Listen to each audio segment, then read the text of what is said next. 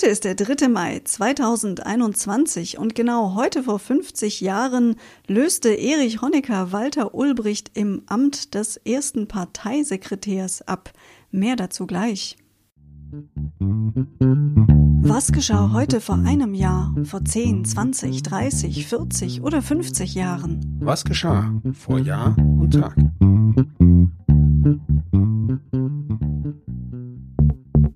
Vor einem Jahr.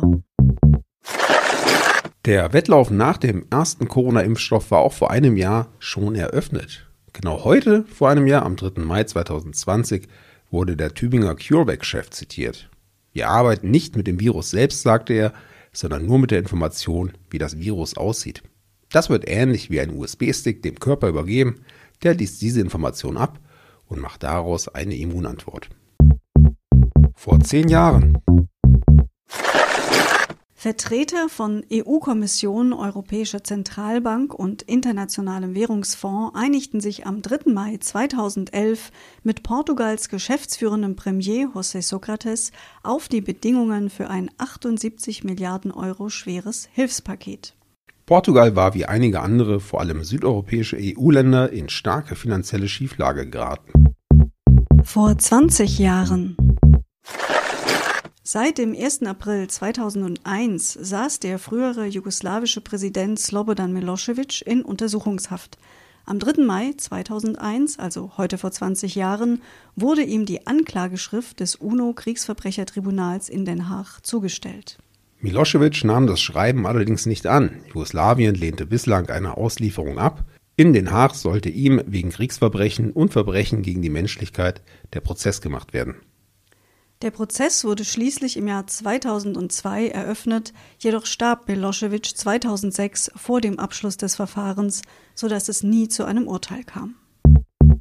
Vor 30 Jahren. Die Nummer 1 der deutschen Singlecharts war an diesem 3. Mai 1991 der Song Joyride des schwedischen Popduos Roxette, bestehend aus Per Gessle und Marie Fredriksson. Der Titel des Songs war inspiriert von einem Interview mit Paul McCartney, in dem dieser den Songwriting-Prozess mit John Lennon als A Long Joyride, also zu Deutsch eine lange Spritztour, bezeichnet hatte. Die erste Zeile des Refrains, Hello you fool, I love you, also auf Deutsch Hallo du Narr, ich liebe dich, war übrigens eine persönliche Nachricht der Freundin von Per Gessle. Sie hatte ihm diese handschriftlich auf einem Zettel hinterlassen, den sie an sein Klavier geheftet hatte. Ja, die Sängerin Marie Fredriksen starb 2019 im Alter von 61 Jahren an einer Krebserkrankung. Vor 40 Jahren. Die Erstausstrahlung der vom damaligen Südwestfunk produzierten Tatortfolge 124 am 3. Mai 1981 im ersten sahen 19,73 Millionen Zuschauer. Das entsprach einem Marktanteil von 54 Prozent. Der Tatort Das Lederherz war 1980 produziert worden. In der Rolle der Hauptkommissarin Hanne Wiegand stand die Schauspielerin Karin Anselms vor der Kamera. Vor 50 Jahren. Offiziell hatte ihn das Zentralkomitee wunschgemäß aus Altersgründen am 3. Mai 1971 von der Funktion des ersten Sekretärs der SED entbunden, Walter Ulbricht. Neuer erster Parteisekretär wurde Erich Honecker. Ulbrich, der Vorsitzender des Staatsrats blieb, wurde ehrenhalber Vorsitzender der SED. Einige Wochen später wählte die Volkskammer Honecker auch zum Vorsitzenden des Nationalen Verteidigungsrats.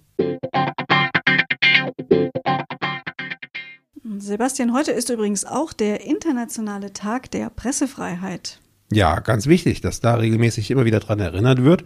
Und das ist durchaus ernst zu nehmen, denn Gerade in den letzten Monaten der Pandemie haben wir am eigenen Leib erfahren, wie wichtig es ist, dass wir unabhängige, objektiv und äh, gut recherchierende, berichtende Medien haben. Und ganz so rosig ist es auch in Deutschland nicht um die Pressefreiheit ja, bestellt. Denn just aktuell meldet sich die Organisation Reporter ohne Grenzen und mahnt an, dass die Pressefreiheit in Deutschland derzeit nur noch zufriedenstellend einzuschätzen sei. Ja, insofern ist dieser internationale Tag der Pressefreiheit eine gute Einrichtung. Eingeführt wurde er 1993 auf Vorschlag der UNESCO. Wir wünschen euch auch an diesem Tag der Pressefreiheit einen wunderschönen Tag und hoffen, ihr seid bald wieder dabei. Alles Gute für euch, sagen Sebastian und Anna. Der Podcast vor Jahr und Tag erscheint täglich neu. Produktion tonbildschau.de Dr. Anna Kugli und Sebastian Seibel GBR. Mit uns können Sie sich hören und sehen lassen.